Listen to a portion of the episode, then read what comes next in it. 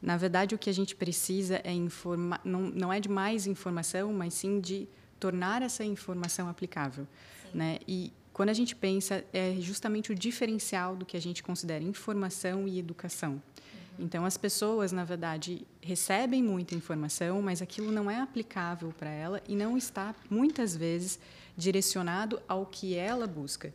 Então a, aquela citação que eu fiz lá no começo, falando sobre o, a qualidade do caqui e tal, e direcionando para o meu público, é exatamente isso. A, as pessoas não precisam saber mais que é, de certa forma, de forma geral, elas sabem que a laranja é fonte de vitamina C, que a cerola é fonte de vitamina C. Mas por que a vitamina C é boa para o caso dela em especial? Sim. Então, quando as pessoas conseguem entender que aquilo pode ser aplicável à rotina dela e que aquilo, a forma de usar isso a favor da sua saúde acontece, então a informação é gravada, né? Então e aí, é, e aí sim a gente atingiu o objetivo educacional.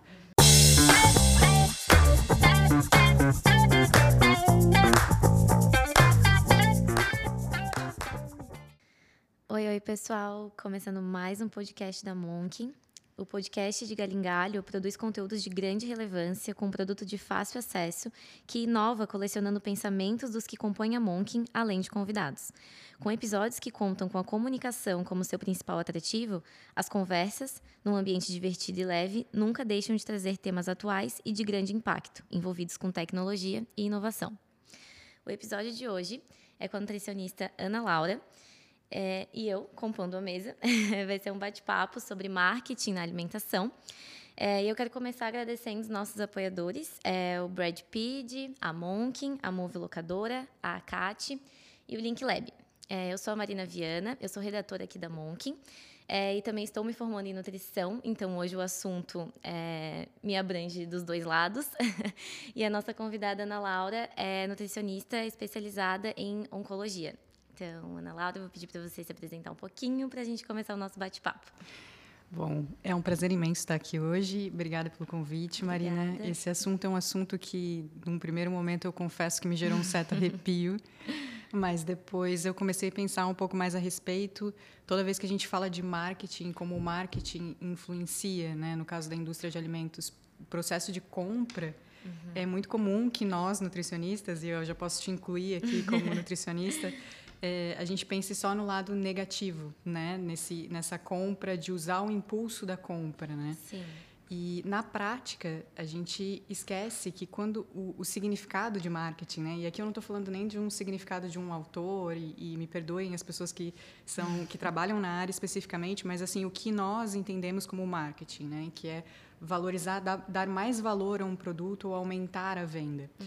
Se a gente for parar para pensar um pouquinho, já me antevendo aqui as tuas perguntas, é, se a gente for parar para pensar um pouquinho sobre o significado disso, a gente entende que todos nós que estamos vivos e trabalhando e, e de alguma forma vivendo, usamos as estratégias de marketing para de alguma forma sobreviver, né? Então, uhum. as estratégias de marketing elas são necessárias realmente para a nossa vida e eu comecei a pensar se de fato eu não aplicava algumas estratégias de marketing no meu dia a dia e eu faço isso de forma constante, né? Então, admito que faço isso de forma constante. Claro que quando a gente é um profissional da área, existe toda uma preocupação ética em relação a isso.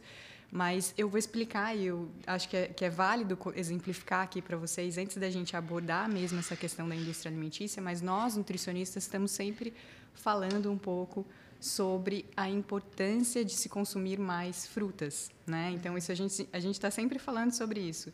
E aí trazendo esse gancho, esse exemplo das frutas, eu sempre escuto e vejo, às vezes talvez você também veja, alguns posts onde as pessoas falam: "Ah, como mais fruta? Fruta é rica em tal fruta é rica em vitamina C, vitamina E", e fica muita informação, as uhum. pessoas têm muita informação e o que eu faço, eu fiquei pensando, o que, que eu faço normalmente com, com a minha estratégia de marketing? Se eu quisesse vender uma fruta agora, o que, que eu faria, uhum. né? E aí eu uso desse conhecimento do marketing, sabendo que o meu público é um público feminino, sabendo uhum. que é, a maior parte do, do, meu público tem entre 30 e 50 anos. É, eu trabalho, né, já é, voltando lá na tua pergunta, se apresenta um pouco, Ana, que, que eu acabei passando direto eu trabalho com nutrição oncológica, eu falo muito de prevenção. Então, o meu público é um público que se interessa muito por essa questão da prevenção. Sim. Então, hoje, se me falassem hoje, Ana, vamos falar de uma fruta, o que, que você falaria? Eu falaria do caqui. Uhum. E como eu falaria, como que eu venderia caqui para as pessoas? Ah, Ana, como é que você venderia caqui? Gente, pelo amor de Deus, eu não, não ganho nenhum patrocínio de produtores de caqui, né? Aliás, produtores de caqui, eu estou aqui. Né? Mas eu não ganho nenhum patrocínio.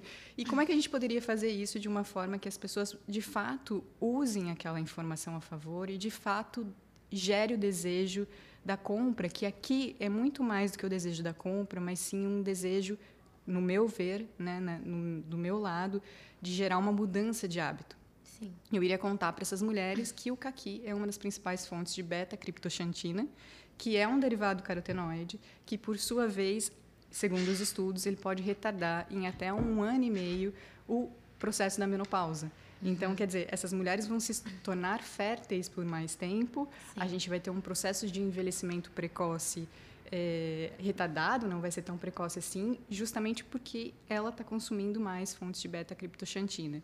E o estudo que chegou a essa conclusão dizia que o consumo deveria ser de 400 miligramas ao dia e o caqui tem 300 miligramas a cada 50 gramas e, em média, um caqui tem 100 gramas. Ou seja, a gente consegue consumir um caqui a quantidade de beta-criptoxantina que a gente precisaria para o dia. Então, Sim. quer dizer, quando eu transformo essa informação de uma forma que as pessoas conseguem entender a validade dessa informação, para aplicar a aplicabilidade disso no dia a dia dela, uhum. eu mudo totalmente, né? Eu poderia simplesmente ter dito que elas conseguiriam retardar a menopausa. E dessa forma, a informação já seria muito benéfica. Mas a partir do momento que eu agrego informações científicas, eu também gero uma credibilidade Sim. e, na verdade, eu estou gerando um marketing em relação ao meu trabalho, trabalho. intencionalmente, né? uhum. né?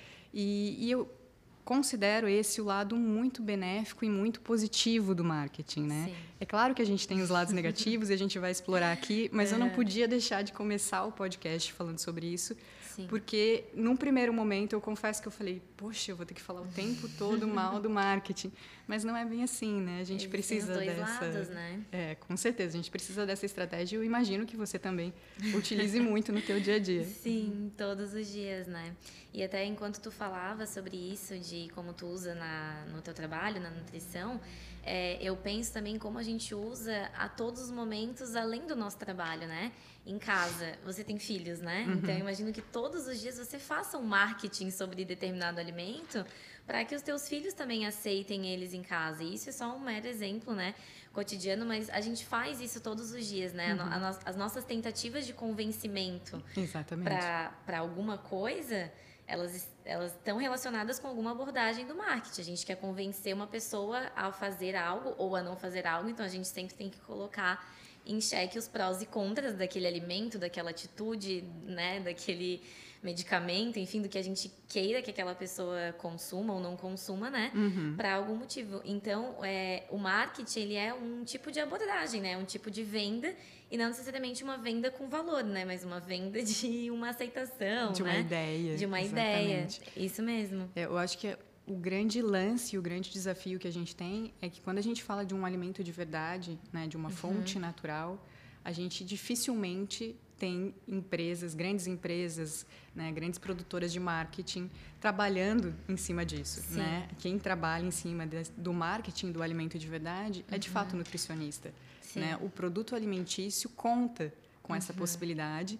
E aí, muitas vezes, isso acaba se tornando uma concorrência desleal, principalmente para um público que não é treinado do ponto de vista educacional uhum. em relação à nutrição, né? Então nós não, não recebemos uma educação nutricional de berço, não é o comum, Sim. né? Não é uhum. cultural isso. Então realmente é algo que a gente vai, acredito que a gente vai discutir Sim. um pouquinho mais aqui para trazer essas informações. Eu não vou Sim não me extrapolar aqui, eu vou não, te deixar imagina, à vontade. Você é convidada, você que manda hoje no papo. Mas também me veio à cabeça agora, pensando como as frutas, né, e vegetais, enfim, eles não têm embalagem, né? E quando uhum. eles têm, é, nunca diz ali, como tu citou agora sobre o caqui, é, as fontes desse alimento, por que, que eles podem nos beneficiar. É simplesmente uma cesta, né, uhum. com aquele alimento ali para a gente pegar. Claro que se pensar na questão toda de é, sustentabilidade, né, claro que não faz sentido colocar embalagens em frutas e, e vegetais. Sim. Mas talvez, né, se a gente tivesse é, um pouco mais, talvez de cartazes, né, estratégias. Nas, nas feiras, estratégias nesses locais onde se compram esse tipo de alimento, talvez a gente conseguisse abranger um pouco mais de pessoas interessadas nesses tipos de alimento. Mas daí a gente vai também um pouco para a nutrição, onde por conta, né, da, da nossa dieta ocidental, né, da, da maioria da, da população, não é palatável, né? Uhum. Então é muito difícil você convencer alguém a consumir um caqui por dia pelo simples fato dele melhorar, simples, eu quero dizer entre aspas, né? Dele é, melhorar a fertilidade. Uhum. Por quê? Porque talvez 90% das pessoas não estejam interessadas em melhorar a fertilidade. Por quê? Porque não são mulheres, porque não querem ter filhos, porque não querem ter filhos naquele momento, porque já tiveram filhos. Então, são, são né, é, inúmeras uhum. é, itens que a gente pode citar aqui que não vão fazer sentido uhum. para né, uhum. essa pessoa naquele momento. Uhum. Por quê? Porque o que as pessoas visam, na maioria das vezes, é a estética, né? E Exatamente. aí é isso que a indústria acaba pegando, né? Ela não, não bate na tecla é, da saúde. Claro que eu estou generalizando, né? Existem marcas que sim tentam, né, uhum. priorizar a saúde, mas não é a maioria, a gente sabe disso, então elas tentam fisgar as pessoas pela estética, que é o que ganha, né, a maioria das pessoas. Uhum. Então, a gente nunca vai conseguir. É, nunca também é uma palavra muito forte, né? Eu acho que a gente está conseguindo ganhar um espaço maior no quesito saúde, né? Uhum. Mas ainda é mais difícil de chegar com o marketing tanto na saúde quanto chega na, na estética, né? Eu acho que é por isso que as indústrias, né, o marketing acabam tendendo, né, para esse lado e não como a gente Sim. falou agora. Bom, o marketing extrapola, ele utiliza muito do conhecimento de como as pessoas se comportam, né? Então, quando a gente pensa de que forma que as pessoas se comportam, como elas encaram a vida, a busca pelo resultado rápido, né, e para aquilo que envolve a aparência física, vai ser sempre Sim. maior, né? Uhum. Mas entre as tuas falas, você colocou essa questão da, das crianças e essa questão da embalagem do alimento na forma natural, né? Que seria Sim. muito difícil, a gente não, não, de forma alguma iria propor isso. Uhum.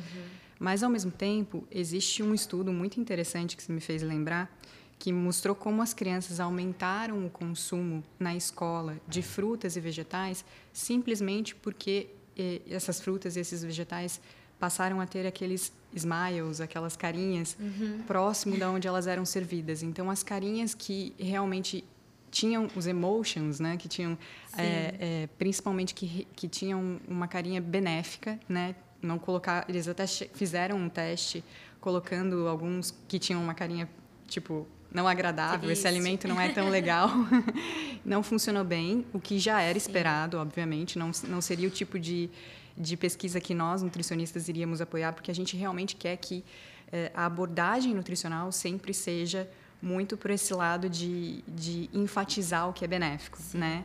Então, aumentou muito o consumo de crianças, principalmente de meninas, uhum. esse estudo demonstrou.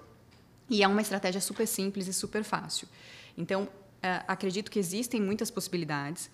Mas, além de falar dessas estratégias benéficas, eu acho que é importante a gente enfatizar o, outro lado do marketing, Sim. que eu acredito que é o que o pessoal quer saber, como que é, é que a indústria alimentícia utiliza aí de uma série de estratégias que muitas vezes a gente não percebe. Sim. E a, quando eu falo a gente, eu estou incluindo eu como nutricionista, né? Então, assim, as estratégias são inúmeras, são estratégias visuais, são estratégias que envolvem às vezes quando é possível, né?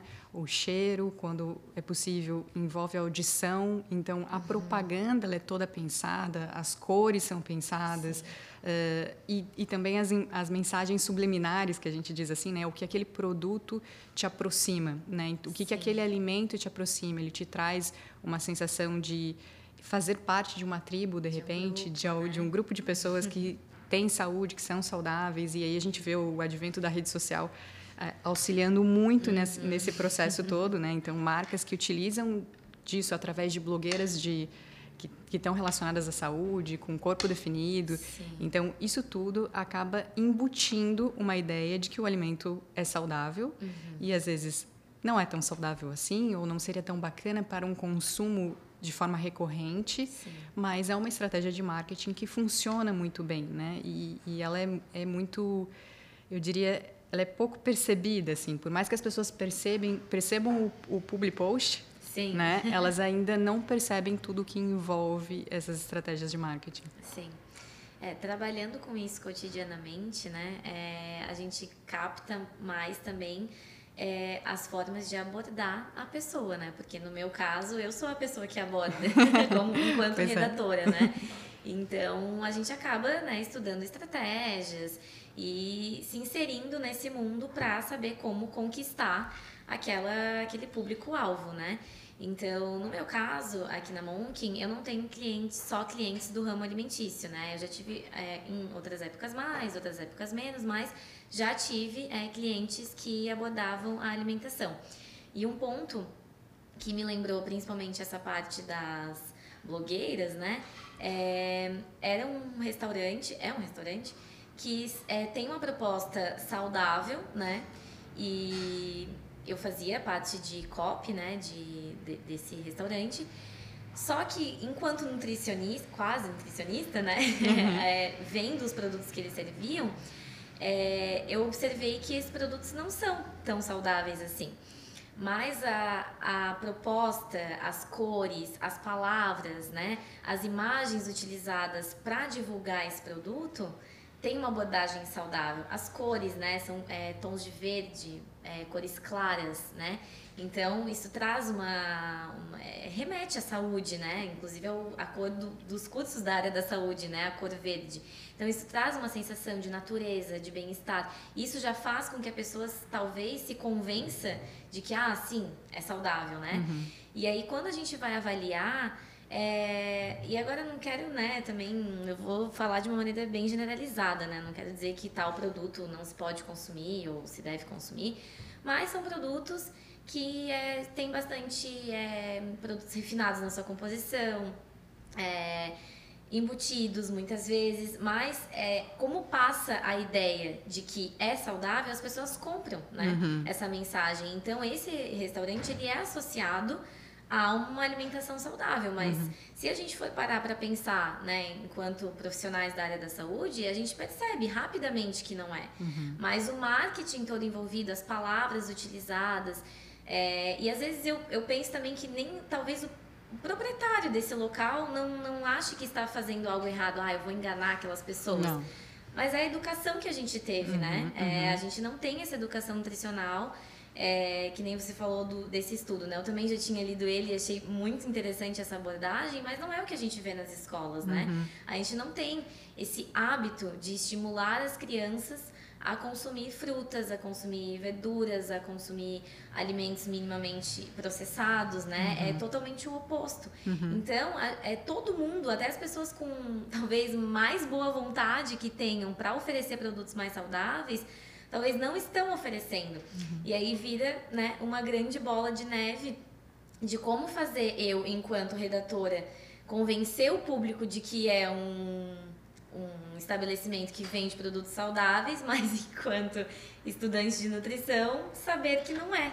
Né? Então, é, eu fico nessa, nessa divisão também, porque né, no momento eu sou redatora, mas eu sei que enquanto nutricionista, a minha opinião é completamente outra. Por quê? Porque eu tenho que convencer aquela pessoa de que aquilo é saudável, utilizar as palavras que remetam isso, né? Sustentabilidade, é, mais saúde, bem-estar, qualidade de vida, né? São termos que todo mundo quer.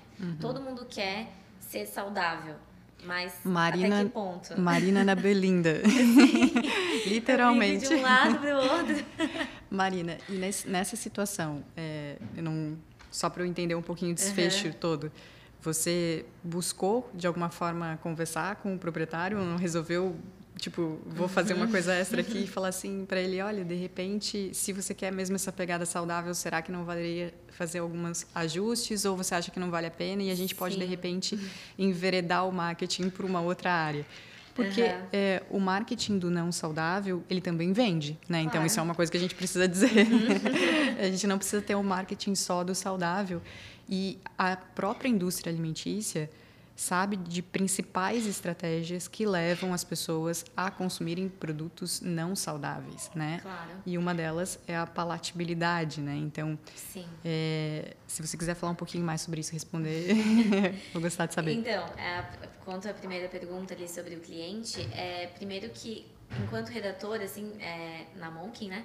Só para o pessoal ter um, um pouco mais de noção de como funcionam os processos eu sou quase que a etapa final de, hum. dessa produção.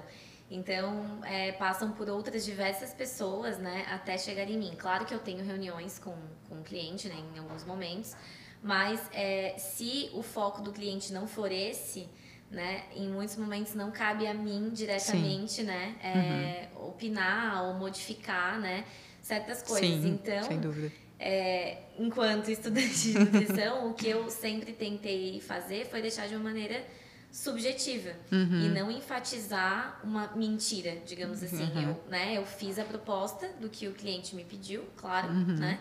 Mas é, não é, extrapolando limites de sim, é muito bom, venha, né?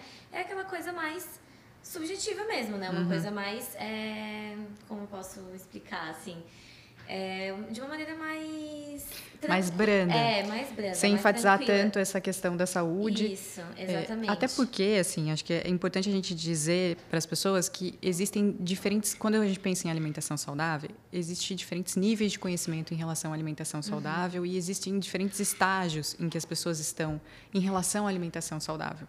Então, é, de repente, para muitas pessoas e até muito provavelmente para a maior parte do público dele, aqui, aquela proposta dele, que não era tão saudável assim, já era infinitamente superior claro. ao que é encontrado como concorrentes. Sim, sim, então, é, a ideia, muitas vezes, e talvez seja esse o grande lance, né, de sacar quando a ideia da, da, da, das pessoas ou do marketing ali é uma transição. E esse tipo de produto ele é importante. A gente, esse meio do caminho ele é importante porque as pessoas não estão só no 8 ou no 80. Elas não são Sim. o tempo todo saudáveis ou fazem escolhas perfeitas. É, faz parte da nossa vida, né? Uhum. A gente ter outras escolhas que não são tão saudáveis assim, mas talvez a gente não queira avacalhar. Né? Sim, Entre aspas, a gente não quer ter uma, uma escolha que não que ao mesmo tempo não seja super prejudicial, um alimento cheio de corante, então a gente Sim. quer que, a, que aquele estabelecimento de alguma forma nos dê uma proposta de um alimento que seja palatável, mas que não seja assim algo tão do ponto de vista nutricional que seja tão, comprometedor. Então, claro. talvez ele se encaixasse aí nesse processo onde muita uhum. gente se encaixa e que o marketing, ao meu ver, é necessário e que a nutrição sim pode usar disso até como uma estratégia de resolver a situação sim. e eu imagino que você tenha feito por esse caminho e tenha tudo fluído sim. muito bem. Não, é exatamente isso que, que tu falou. É, é um meio do caminho, né? É um uhum. equilíbrio. É infinitamente melhor a gente ter essa opção é, sendo divulgada em locais de fácil acesso, onde as pessoas possam optar por esse tipo de, de alimento que eles vendem do que algo totalmente pior, né, nutricionalmente falando, do que não se tem essa opção, uhum. né? Mas é, por isso que eu digo assim, quando a gente é, estuda a área, trabalha na área, a gente fica muito mais crítico, né, quanto a isso.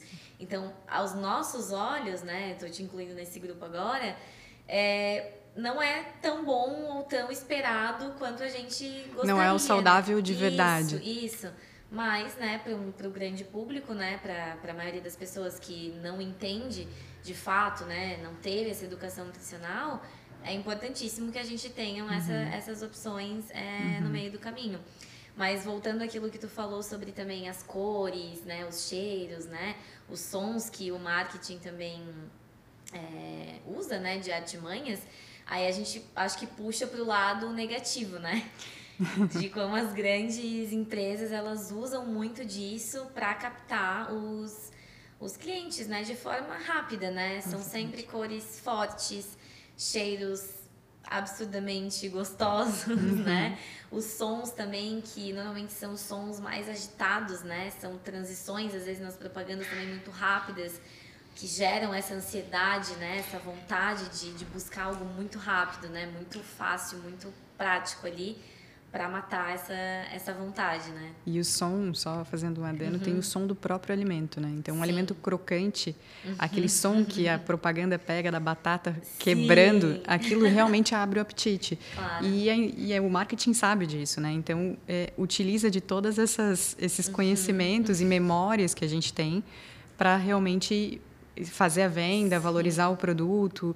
E, e, é interessante, Marina, já emendando esse assunto em relação à palatabilidade do alimento, é, existe sempre essa discussão. O sabor natural, né, o, o alimento natural, ele não é tão agradável quanto o alimento industrializado, o produto industrializado.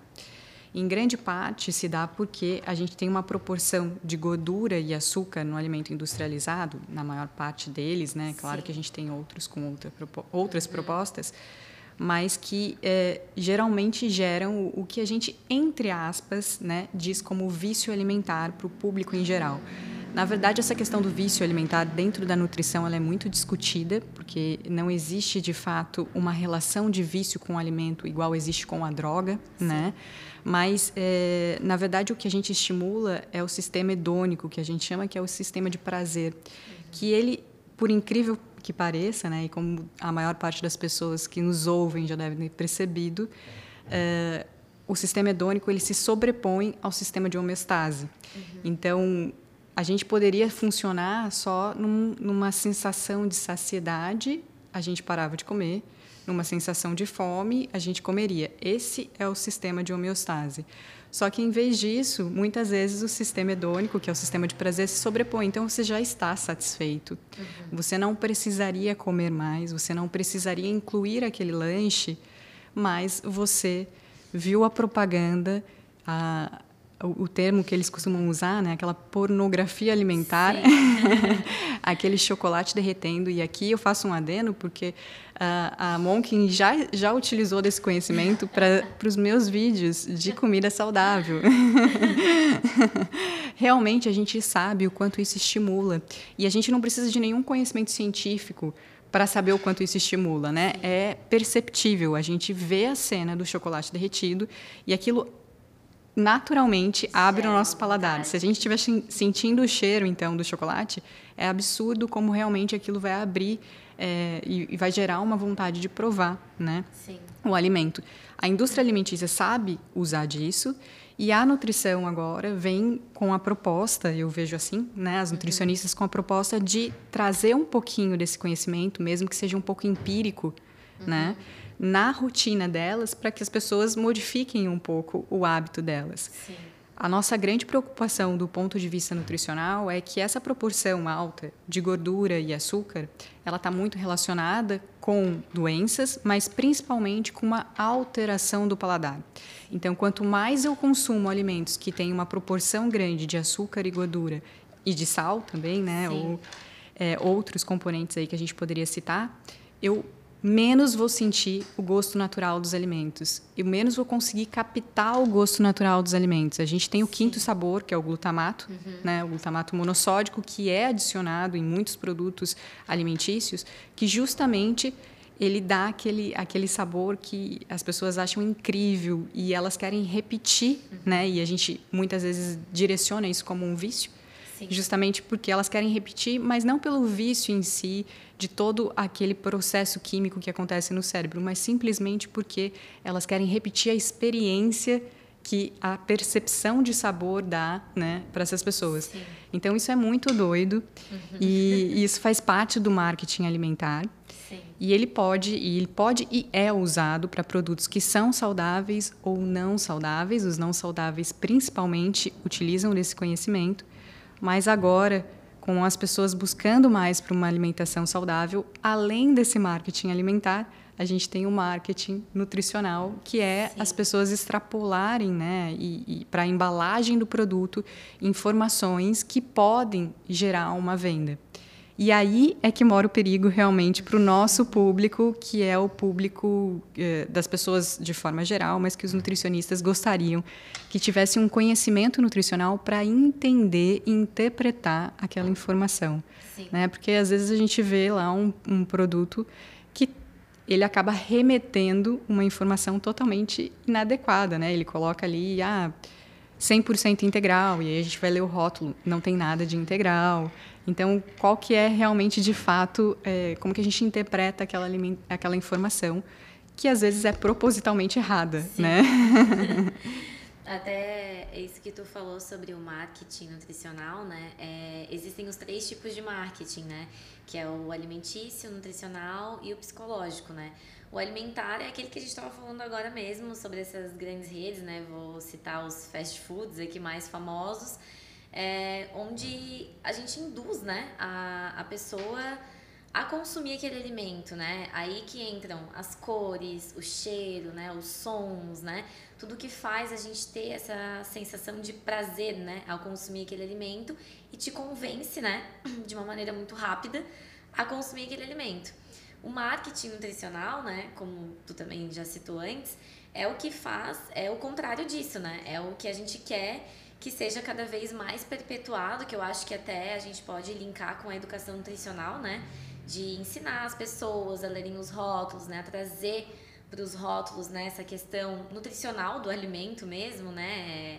E os ingredientes utilizados, né? As quantidades dos macronutrientes que estão presentes ali, né? E o psicológico é aquele que induz, né? A pessoa a consumir o alimento, sendo ele saudável ou não saudável, né? É uma maneira de te convencer né, a comprar a determinado produto, que pode ser alimentício ou não, mas no nosso caso aqui é o que a gente está tá citando, né? E aí a partir desse, dessa persuasão, né, que a gente faz com que as pessoas tenham vontade né, de, de consumir determinado alimento.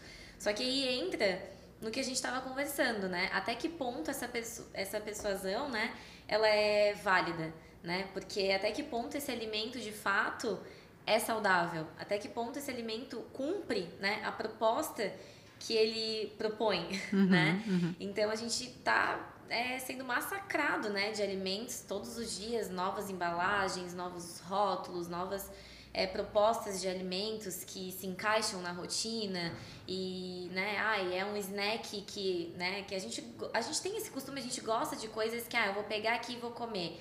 E aí, né, por isso que eu acho que as coisas, é, os alimentos mais ultraprocessados, né, industrializados, ganharam, né, esse, esse sucesso, porque são fáceis, são práticos, normalmente tem um, um valor mais acessível. E aí a indústria, né, querendo entrar nessa área, puxando as pessoas que querem saúde, né, que priorizam a saúde, estão fazendo a mesma coisa.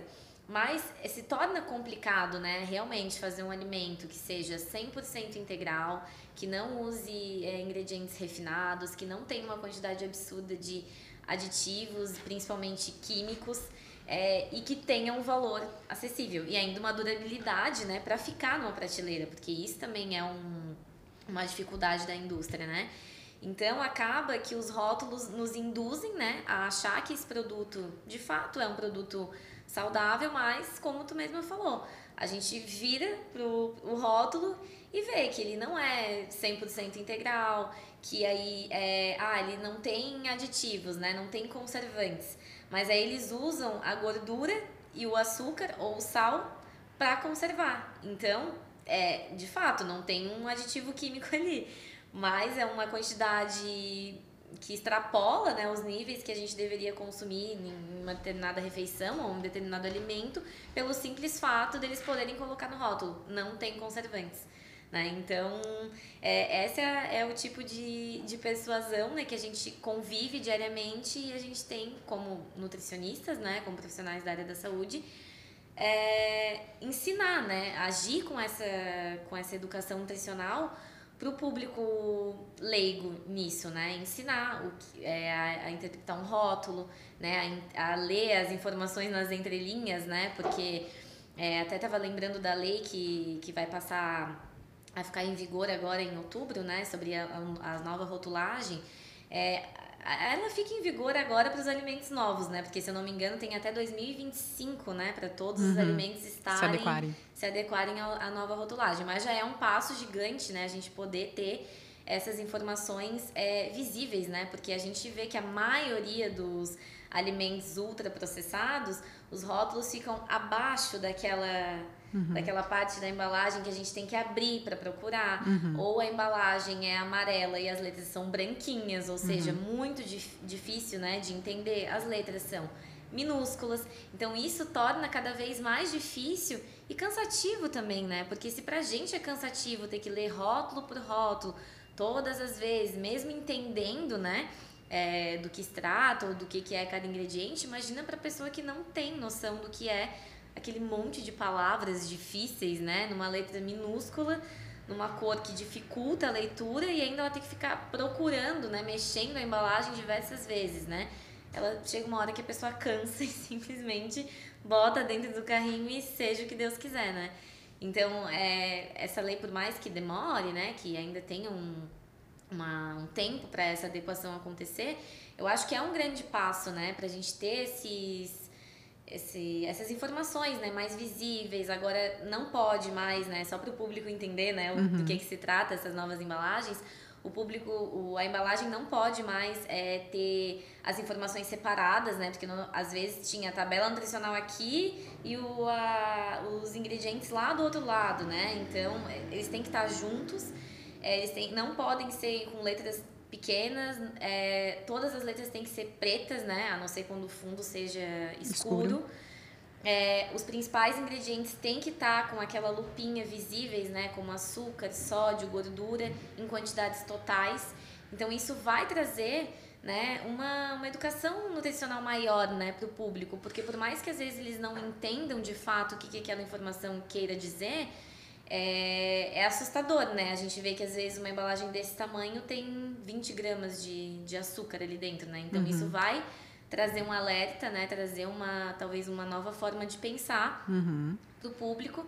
E eu acho que isso é uma grande vitória, assim, pra gente, né? Pra gente cada vez mais poder é, trazer essa educação nutricional para a rotina das pessoas, né? Para a rotina alimentar, né? Para elas entenderem o que elas estão consumindo, porque eu acho que o, o, papel do marketing agora, como nós nutricionistas, é esse, né? É ensinar, é trazer informação, deixar ela o mais acessível possível, né? Sem nomes estranhos, sem dificuldade, sem né, muitas firulas envolvidas, para a alimentação ser algo mais acessível e mais democrático mesmo, uhum. e não uhum. algo que seja difícil e só nutricionistas possam entender, né? Uhum. O que está uhum. escrito ali. É interessante essa tua fala, porque eu estava pensando justamente em te perguntar sobre isso. Eu ia falar, Marina, qual é a tua visão, assim, trabalhando também né, com essa parte de redação, trabalhando uhum. com uma produtora para marketing, como é para você essa visão, ao mesmo tempo sendo estudante de nutrição, é, do papel do nutricionista? Porque quando a gente fala do papel do nutricionista, sempre me vem à cabeça o seguinte: hoje, não, na minha visão, uhum. não falta informação. O que que você acha, tendo essa visão dupla, uhum. tá? Isso é uma pergunta bem pessoal mesmo. Sim. Que falta para as pessoas modificarem os hábitos delas, mesmo cientes muitas vezes de parte das estratégias da indústria alimentícia, para modificar os hábitos delas em relação à saúde? O que que falta de fato e como o nutricionista pode auxiliar nesse processo? Eu acho que o que falta, como tu mesmo falou, não é informação, a gente está né, atordoado eu acho que é a gente passar a informação de maneira acessível. Uhum. Porque o que eu vejo é, na internet, principalmente, né? E não falando de profissionais, assim, é, do público geral, de pessoas que querem falar sobre alimentação. É trazer uma, talvez até uma misticidade, assim, né? Junto de que um profissional é que pode te ajudar para isso, um profissional é que pode é, te adequar a isso. Enquanto, na verdade, claro, a gente tem o nosso papel, né, fundamental como um profissional, mas para outra coisa, né? Para educação nutricional, a gente não precisa ser pago, digamos assim. Uhum. Eu acho que a informação ela tem que ser compartilhada, né? E ela tem que ser compartilhada de uma forma acessível, uhum. com nomes é, acessíveis, com termos que as pessoas entendam, né? Uhum. Sem, é, como eu falei antes, sem muitas firulas, sem né, envolver muita ai, muitas palavras difíceis, muitos termos, muita técnica, né? Uhum. Eu acho que a informação ela tem que ser cada vez mais compartilhada e mostrar, é, agora respondendo a tua pergunta, é, o final daquela, daquilo ali, o intuito daquilo ali, que não Uhum. é, é de fato um, ah, tenha uma vida melhor, tenha o corpo que você deseja. É, é, é fazer a pessoa pensar no porquê que ela quer aquilo, né? Uhum. No porquê que ela precisa daquilo. Ela talvez precise emagrecer, vou dar um exemplo, né? Agora, 10 quilos para ter mais saúde? Talvez. Mas talvez ela precise modificar os hábitos dela, né? Para que isso aconteça, para que a saúde venha, né? Junto e não só a estética. E aí, né? Vira um grande é, efeito dominó. É, de que ela entenda o porquê daquilo, né? O, o motivo do que, que ela tá, do porquê ela está fazendo aquilo, e não só porque a blogueira falou que a barriga definida é o que está no auge no momento, ou porque determinado profissional falou que tal percentual de gordura é o ideal para né, é uma mulher naquela idade. Né? Então, é, é entender o, o, o que que te leva né, a, a, a ter esse hábito, né? Sim. É para o emagrecimento? É para ter mais saúde? É para você viver melhor? Ou é porque você está atordoado e bombardeado de informações e quer Perfeito. consumir aquele produto? Perfeito. Acho que você construiu bem esse raciocínio que converge com o que eu penso também. Uhum. Então, assim, na verdade, o que a gente precisa é informar. Não, não é de mais informação, mas sim de tornar essa informação aplicável.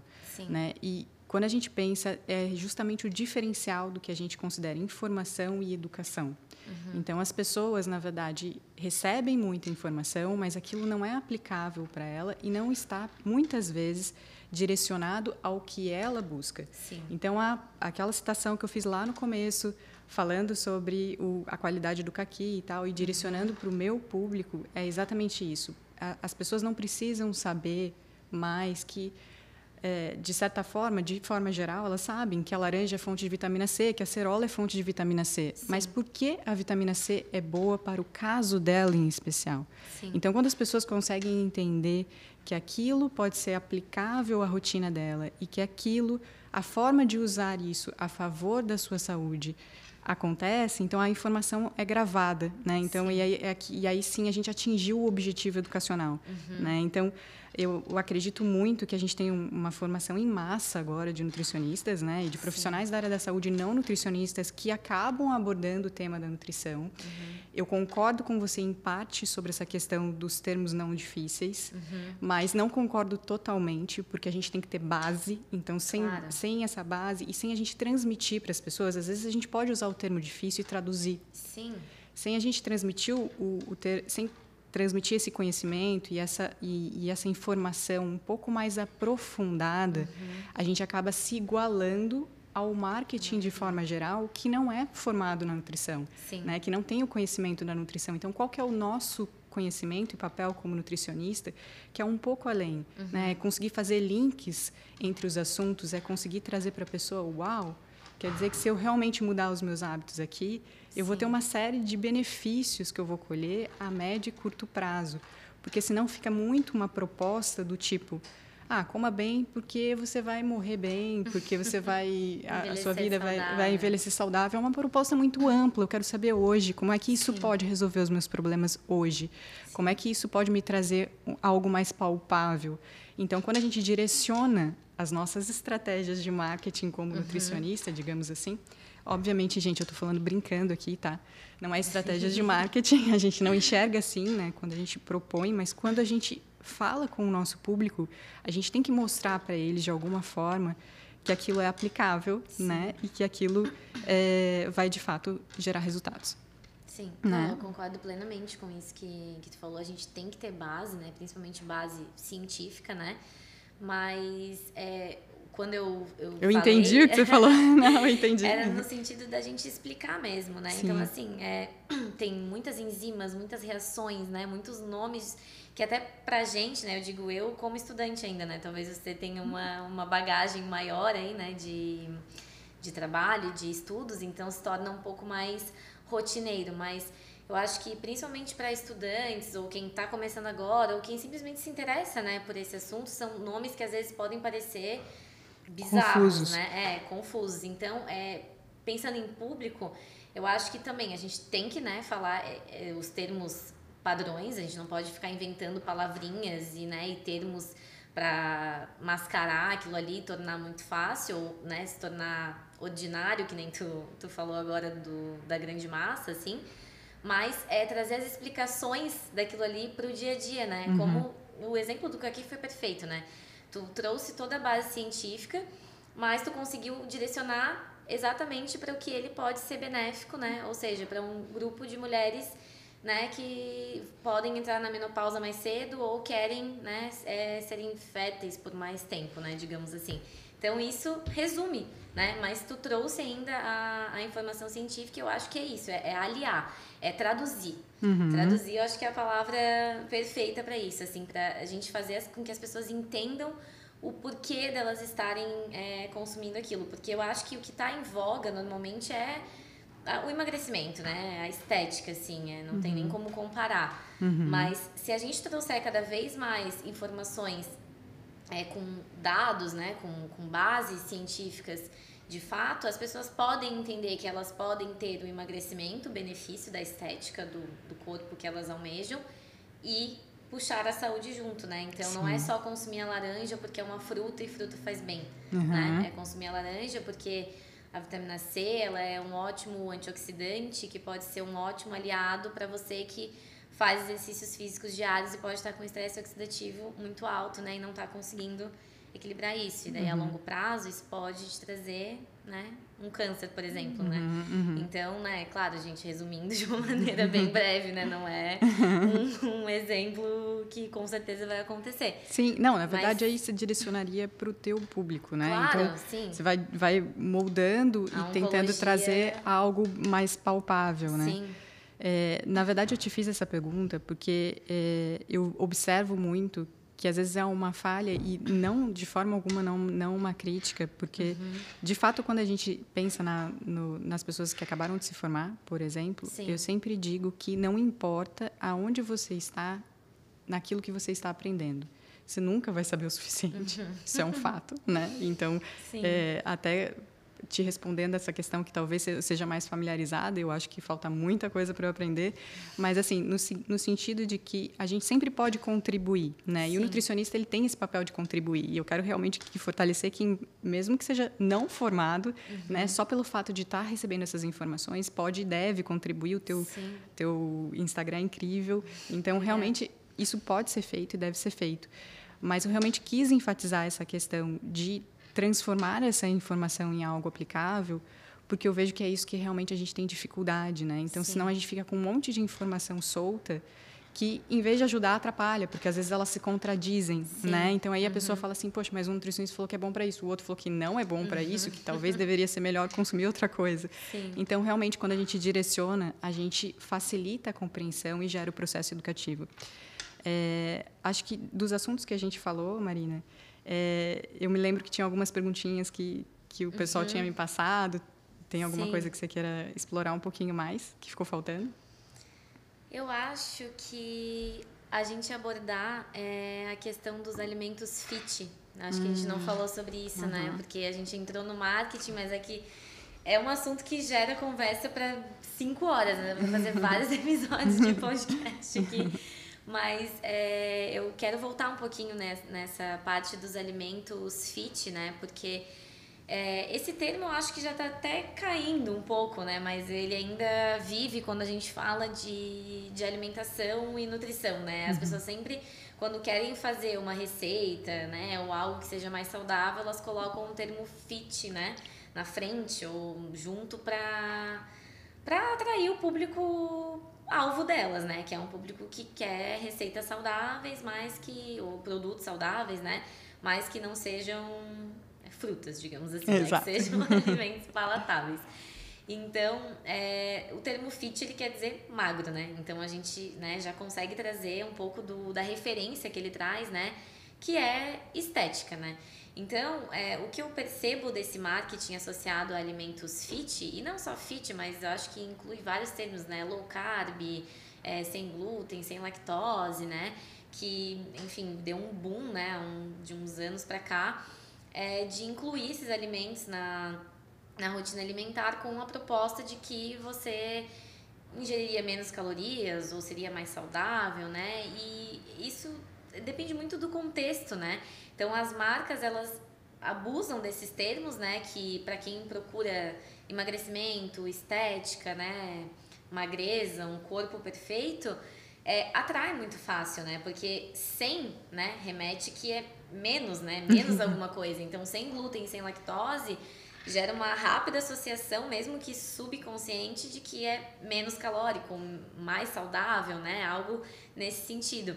Então, é, eu acho que, que é isso que fomenta né, essa indústria, de associar esses produtos a algo que as pessoas almejam, mas quando a gente vai ver é, os rótulos, eles na verdade são sem glúten, mas são com muitas outras coisas, né? Exatamente. Então, em, vários, vários episódios, assim, é muito fácil a gente ver de que às vezes é. Vou trazer o um exemplo clássico da, da bolacha fit, né? Que muitas pessoas consomem é, diariamente achando que ela é mais saudável do que os biscoitos recheados ou as bolachas tradicionais, né?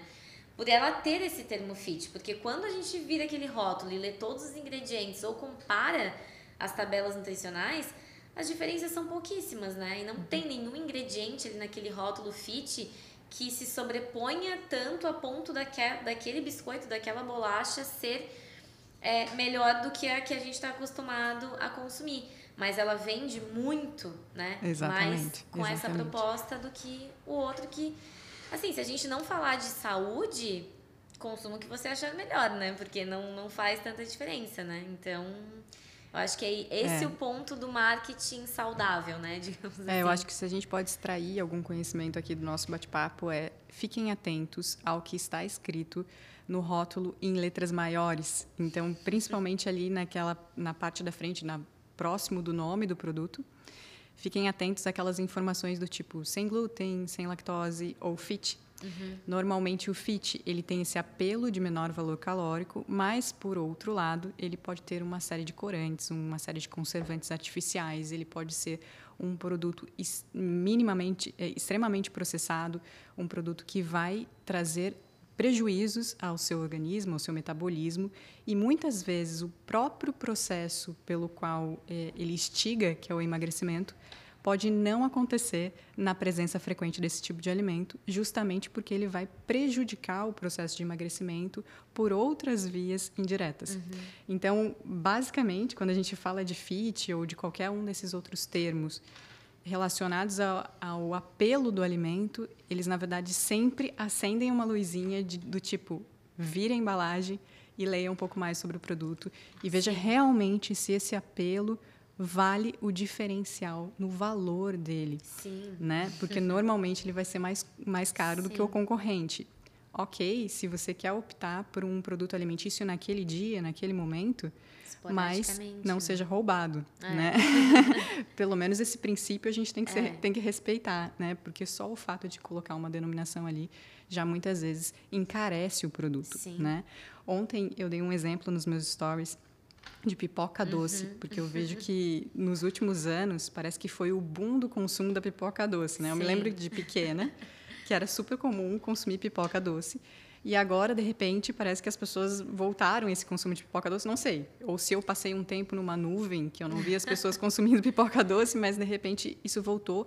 E é essa pipoca que eles denominam de pipoca gourmet. Uhum. Então ela voltou com um grande apelo e um apelo muito grande de consumo de em rede social, né? Então, Sim. de blogueiras, de pessoas do mundo fit consumindo essas pipocas gourmets, porque a pipoca por si só, né, não doce aqui, ela tem um baixo valor calórico. O milho, né, na Sim. forma se a gente estoura o milho com pouco óleo, com uma proporção bacana, ele vai ter um baixo valor calórico. Sim. E ao mesmo tempo ele faz crack, ele é viciante. Uhum. então, uma pouca quantidade de milho é, rende um baldão de pipoca. Então, para quem gosta de comer, né, é muito fácil. Exatamente, é muito prático.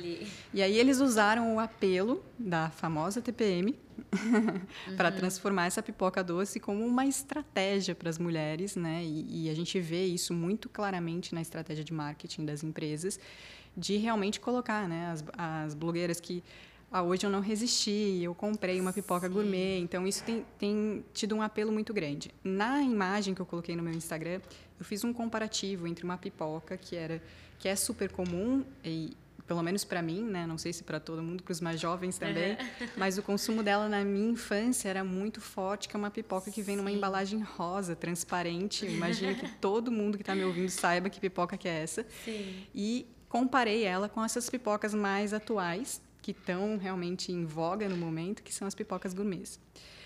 É interessante, e aqui eu não quero é, de forma alguma falar negativamente sobre a pipoca do rótulo rosa, uhum. porque de certa forma ela tem um público, tanto que ela permanece no mercado brigando anos. É, por anos e brigando ali com essas pipocas que chegaram agora. Sim. E o mais interessante, Marina, é que a pipoca gourmet ela tem o dobro do valor exatamente uhum. o dobro do valor. E aqui eu estou falando comparando, mais do que o dobro até, inclusive, comparando quantidade mesmo, né? Então, uhum. colocando que você vai consumir a mesma quantidade, tem mais do que o dobro do valor. Então, tem um valor agregado muito maior, justamente por conta dessa estratégia de marketing que vem desde essa questão do consumo das blogueiras, uhum. mas também por uma questão de embalagem. A gente tem um rótulo que é uma, uma embalagem mais branca, que Sim. remete mais à saúde, ela leveza. tem esse apelo né, de leveza. E aí vocês devem estar se perguntando, em relação ao valor nutricional, existe alguma diferença entre as duas uhum. pipocas? As diferenças são praticamente imperceptíveis do ponto de vista de tabela nutricional.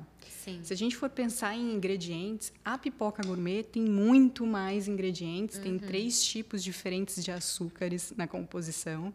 Uh, talvez o que ela tenha de apelo é que ela utiliza um pouco de açúcar mascavo uhum. na composição, enquanto a outra utiliza o açúcar branco refinado, mas é apenas açúcar. Então, eu não estou aqui fazendo propaganda de nenhuma das duas pipocas. Eu espero que vocês possam utilizar uma pipoca de qualidade que vocês preparem em casa. Esse seria o cenário ideal, para os nutricionistas. Mas, é, obviamente, que a gente faz parte do mundo e as pessoas acabam consumindo alimentos industrializados e a gente não espera o contrário, inclusive, Sim. porque faz parte da nossa forma de viver. Uhum. Então, quando as pessoas forem fazer essa escolha, é, eu diria que aqui, nesse caso, elas escolham pela questão do paladar, ou né, tem gente que vai ter uma preferência por, pela canjica de Sim. milho, que aí tem uma outra forma, ou que elas escolham é, decorrente realmente de, de, um, de um conhecimento de que elas estão pagando mais caro por causa de, um, de uma ideia que é agregada em relação a um produto que de fato não procede, ele não é superior do ponto de vista nutricional Sim. em relação à pipoca, à pipoca tradicional do, da canjica de milho. Sim, até o nome dessa pipoca mais nova traz muita leveza, né? Sim. né? As palavras utilizadas, né? Então, é, tudo é um conjunto, né? Como você falou, a embalagem é super clean, né? Então, uhum. já traz uma sensação de limpeza, leveza, né? Uma coisa mais saudável, né? Os termos utilizados, os sabores, né? Que são diferenciados. E aí, tudo isso dá uma falsa impressão, né? De que, nossa, é muito saudável. Uhum. E é justamente como, como você falou, tem muito mais ingredientes eu acho que, não sei nem se, se nesse, fa, nesse caso é, ela não é um milho não transgênico, porque eu acho que é a única coisa que seria. Sim, é, é milho não transgênico. É, mais aceitável. Mas assim. a pipoca da embalagem rosa também. Ah, então, ó, fui refutada, nem isso. Então, nos, nos dois casos, é de fato, é só gastar mais, né? Sim por uma coisa que não vai te trazer benefícios, né? uhum. né? De, de nenhuma forma, assim. Eu acho que é isso que a indústria abusa, né? E aí isso associado às blogueiras, né? Uhum. Que na maior parte não são é, da área da saúde, né? Eu acho que é, talvez, assim, talvez eu fale um número errado aqui, mas eu acho que 98% delas não tem relação com a área da saúde, de, de nenhuma maneira, assim. Mas falam sobre saúde e alimentação, né, diária. E eu acho que isso não é um problema, falar sobre alimentação, falar sobre vida saudável. Eu acho uhum. que, inclusive, é bom, né? para a gente ter é, exemplos mais acessíveis, digamos assim, né? E não só ai, médicos e nutricionistas, né? Como se fosse uma coisa muito diferenciada da sociedade. É, mas até que ponto também, né? Porque é, elas não, não estão, não têm um código de ética para respeitar, né? Uhum. Como os profissionais da área da saúde têm. Então, para elas, associar a imagem delas a qualquer tipo de marca ou qualquer tipo de produto é muito fácil, porque elas estão fazendo o trabalho delas, né? E não, não tem problema nenhum nisso. Mas o problema gera quando elas normalmente são extremamente magras, né? Mostram um corpo perfeito ali todos os dias, né? E malham e, enfim, né? Uma vida muito saudável associadas a essas marcas que não são tão saudáveis assim ou não são nada saudáveis, mas passam a imagem de saudáveis. E aí isso gera um confronto, né? Como a gente falou anteriormente. São muitas informações. Então, tá, a blogueira disse que é muito bom, mas eu já vi nutricionista dizendo que não é, mas a blogueira que diz que é muito bom tá com a barriga chapada, né? Uhum. E a nutricionista que diz que não é muito bom, o corpo dela não é o principal, ela fala de saúde. O que que eu quero? Uhum. Eu quero, uhum. no, é, generalizando, eu quero uma barriga chapada, eu quero um corpo bonito, eu quero me sentir bem com o meu corpo. Uhum. Então, é muito fácil cair nessas armadilhas, né? Nessas informações que são passadas.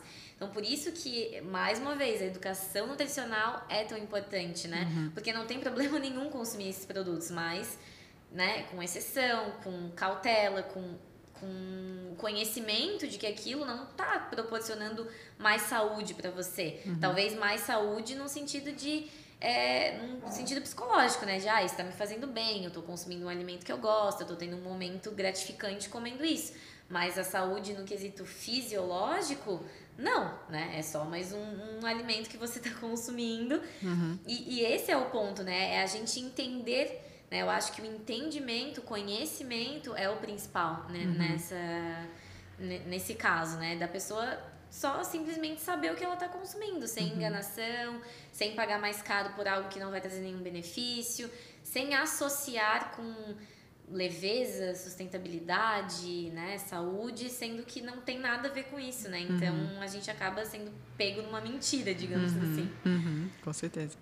É, e uma outra coisa que eu tinha separado aqui para a gente falar é sobre a educação alimentar né, na infância. Porque eu acho que esse, essa talvez seja a nossa grande sacada, né?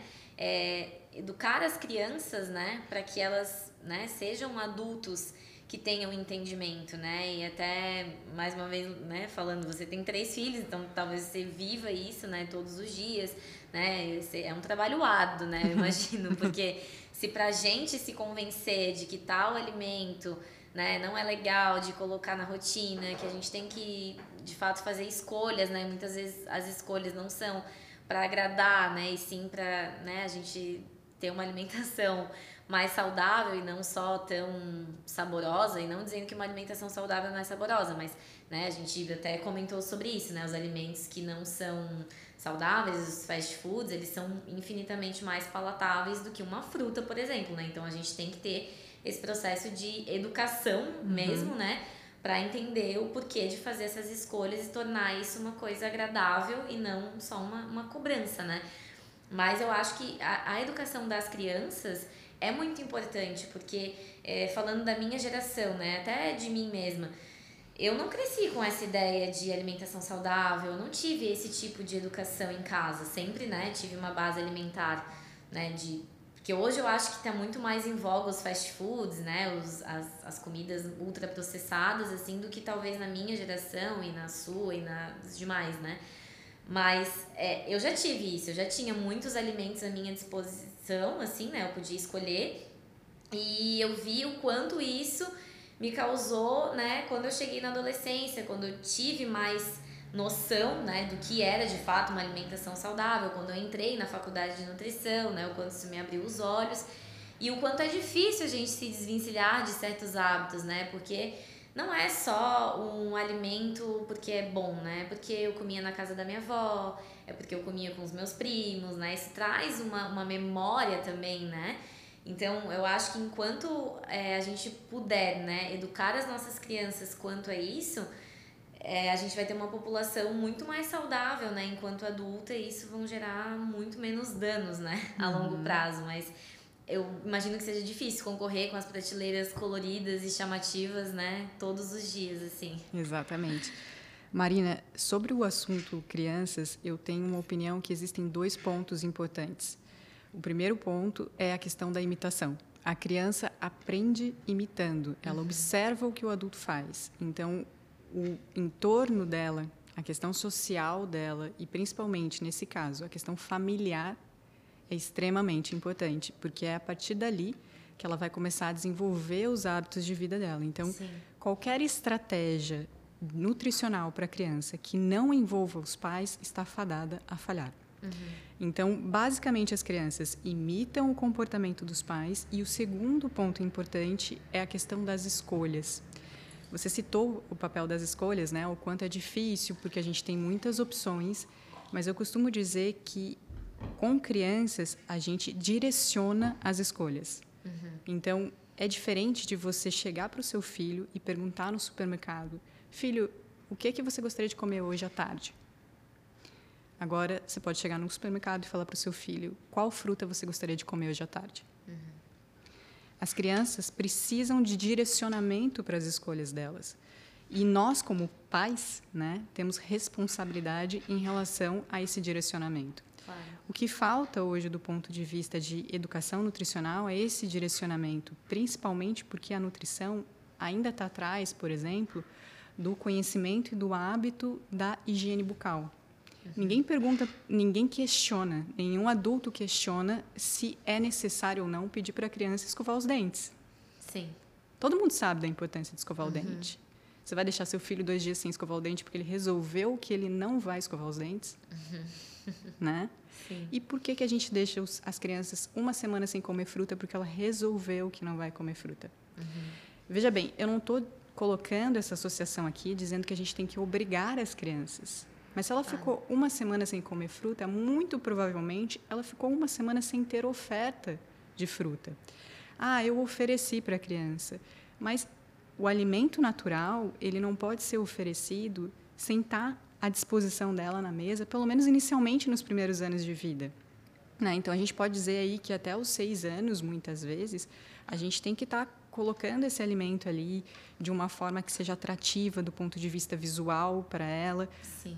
da forma que ela possa é, agregar para a criança né, um plus de consumo. Uhum. Agora, se eu deixar a fruteira ali, claro, é importante, né? mas para uma criança muito pequena, só a fruteira em si pode ser que não gere essa curiosidade se eu tenho um contexto alimentar que não é tão saudável. Uhum. Se eu tiver um contexto alimentar que é saudável, os meus filhos, eu deixo a fruteira ali e, na verdade, eu volto depois e não tem frutas. eu estou rindo e dei uma olhada para o pessoal da Monkin, porque eles sabem disso, isso uhum. é uma uhum. informação verdadeira. Sim. Então, realmente, eu deixo a fruteira ali, eles vão comer. Né? Mas é diferente, eles estão num ambiente, eu diria, um pouco controlado, é quase um estudo Sim. científico ali, né? Mas, assim, em situações normais, talvez a gente tenha que estimular isso para a criança. E eu sei que dá trabalho, porque os pais têm muitas prioridades, eu, como mãe, sei que uhum. são muitas preocupações, mas, ao mesmo tempo, esses hábitos vão ser levados para o resto da vida. E nesse momento inicial da vida, e a gente tem na nutrição a gente fala muito dos primeiros mil dias, uhum. né, que é até os três, os dois anos de vida da criança, que é a, um período de vulnerabilidade, onde a criança é muito suscetível ao que a gente está fornecendo para ela de alimentos. Então, Sim. por isso que nesse período de uh, dois anos de vida a gente evita oferecer qualquer coisa que tenha açúcar, alimentos industrializados, uhum. justamente porque a gente está nesse processo de formação. Mas eu recebo muita pergunta nas minhas redes sociais do tipo: tá, Ana, mas eu fiquei até os dois anos sem dar nada de açúcar para o meu filho e hoje ele ama açúcar. Ele tem quatro anos e ama açúcar. Gente, a ideia de ficar esses dois anos sem ofertar nada para o filho de açúcar é para que ele tenha capacidade de perceber um paladar suave para que ele tenha capacidade de sentir prazer com um alimento natural. Sim. E não quer dizer que ele não vai gostar do produto alimentício. não se iluda, né? Então, o produto alimentício, ele é atrativo, ele vai ser sempre atrativo, a gente vai ter sempre essa sobreposição do prazer. Uhum. Então, o que, na verdade, a gente tem que oferecer é uma estrutura que proporcione para essa criança condições de fazer boas escolhas. Então, é, é assim que eu vejo muito essa questão da alimentação infantil. Sim, não, concordo plenamente. Assim, é, depois de estudar né, e estar tá mais próxima é, desse assunto, É, eu vejo até como para nós adultos é, essa questão do ambiente e da imitação é muito importante também, né? Porque é, claro, né, que como adultos cada um tem suas responsabilidades, né? ninguém precisa oferecer ou mandar em nada.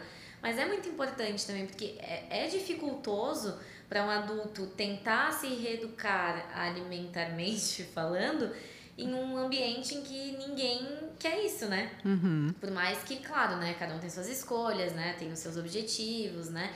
Mas imagina, todos os dias você sentar à mesa para jantar com um prato com vegetais, né, com uma comida preparada em casa, com temperos naturais, e todos à volta da sua mesa estarem comendo todos os dias pizza, hambúrguer, batata frita, alimentos industrializados, comidas congeladas. É claro, né? A gente né, tem que ter o, é, a responsabilidade de entender o que é melhor pra gente em cada momento.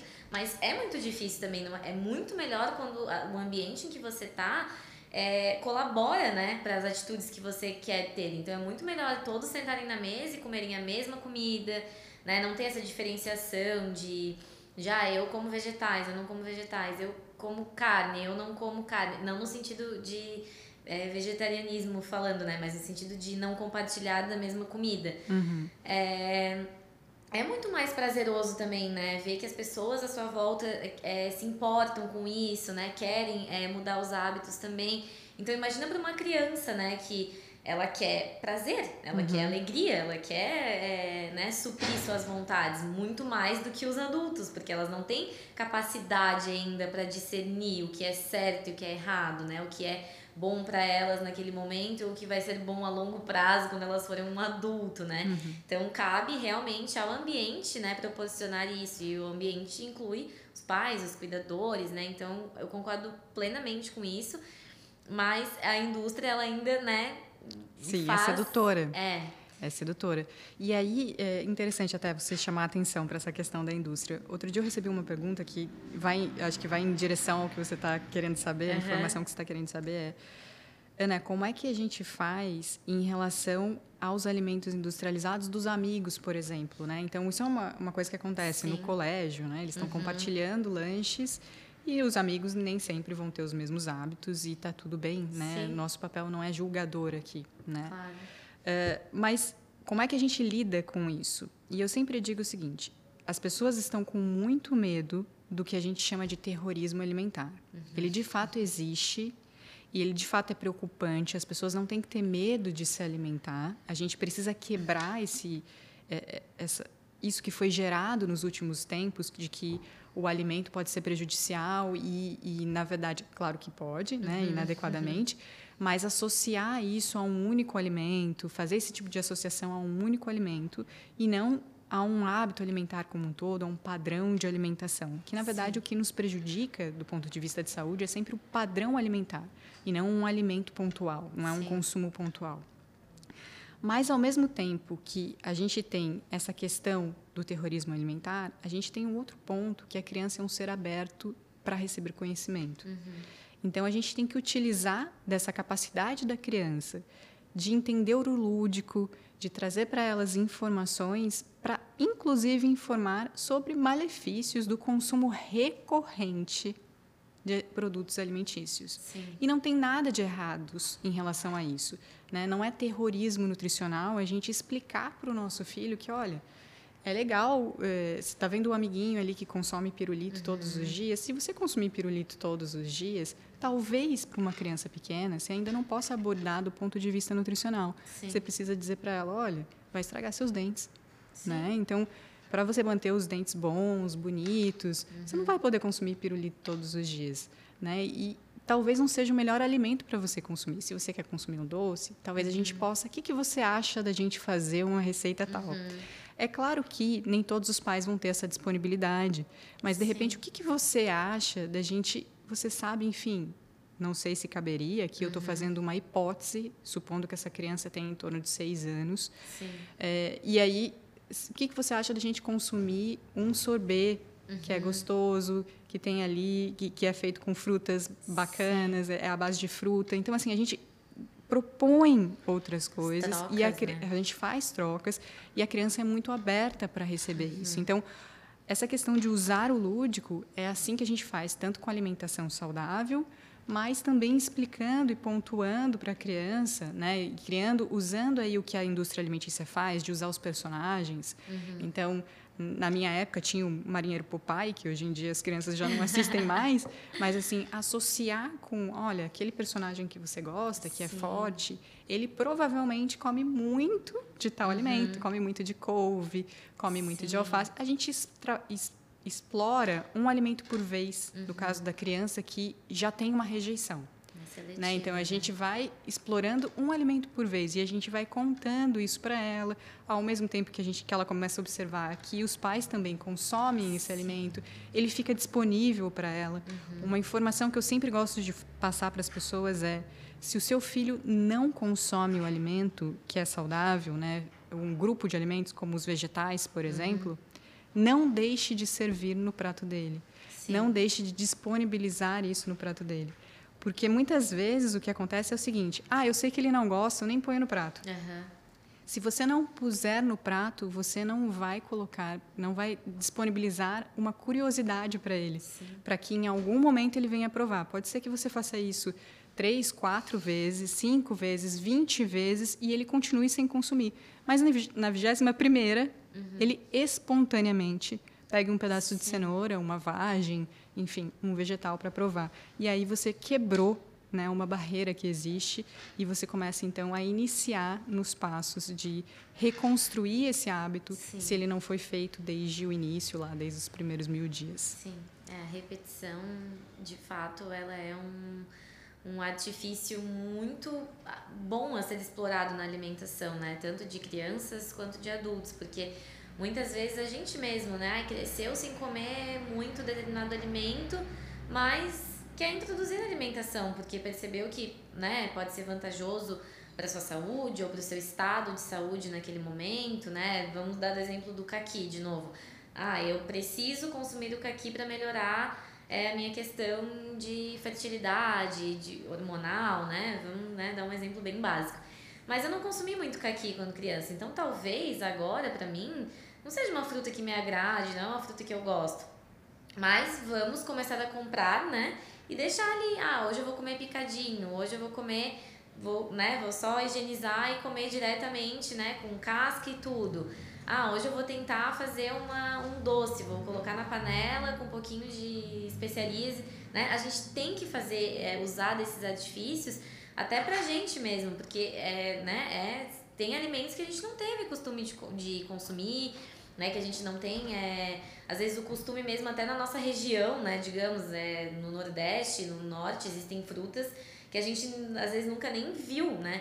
Então, ah, quero começar a consumir aquela fruta, eu vou, né, me mudei, vou morar em outro lugar, ou eu fui viajar para lá e gostei, quero começar a consumir. Né? A gente tem que usar desses artifícios para se acostumar com acostumar o paladar, porque não é fácil, né? Muitas vezes é, simplesmente, ah, eu quero consumir tal fruta, eu vou começar a consumir, né? Às vezes não é assim, nosso paladar não tá também é, direcionado a todos os alimentos que existem, né? A gente uhum. sempre vai ter as preferências, né? E assim, eu dei exemplo de frutas, mas né, existem diversos alimentos que a gente não tem costume de consumir e com o hábito, né, se torna mais fácil, né? Vou dar até um exemplo meu de que quando eu descobri que eu tinha intolerância à lactose, eu nunca tinha consumido muitos alimentos, porque sempre o mais fácil era colocar derivados de leite no pão, consumir o café com leite de vaca, né? Então, é, o meu repertório alimentar, eu acho que ele se multiplicou em mil depois que eu descobri a intolerância, porque não porque, ai, não, eu negava, mas porque se eu tinha uma opção que era cômoda para mim, eu já conhecia o sabor e me agradava, e outra opção que eu nunca tinha provado, e por mais que fosse boa, pudesse não me agradar, eu ia na cômoda, né? A gente sempre vai no, no que é mais fácil, no que é melhor pra gente. No que é seguro. O marketing Exatamente. utiliza muito disso, dessa necessidade Sim. básica, a segurança, né? Então, o meu repertório alimentar, ele aumentou de uma maneira gigantesca. Por quê? Porque eu não é que eu tive, mas eu quis, né, para não ficar com um repertório tão reduzido. Então, comecei a provar bebidas vegetais, é, produtos veganos, é, dar o exemplo de rumos, né? Eu já tinha consumido esporadicamente, mas eu não fazia na minha casa, né? Eu não tinha esse, esse hábito de consumir esse tipo de alimento. E a, os benefícios que trazem, né? consumir as oleaginosas com mais frequência, né? Consumir outros tipos de leguminosas que não só o feijão, porque né, o brasileiro principalmente consome muito feijão cotidianamente, mas existe a lentilha, existe o grão de bico, né, o amendoim que também é uma leguminosa, então dá para aumentar esse repertório, né, sem sem tirar alimentos, apenas incluindo novos e de outras maneiras, né? Talvez uhum. você não uhum. goste do grão de bico cozido sozinho com sal só. Mas no hummus ele pode se tornar infinitamente mais atrativo você incluir esse alimento, né?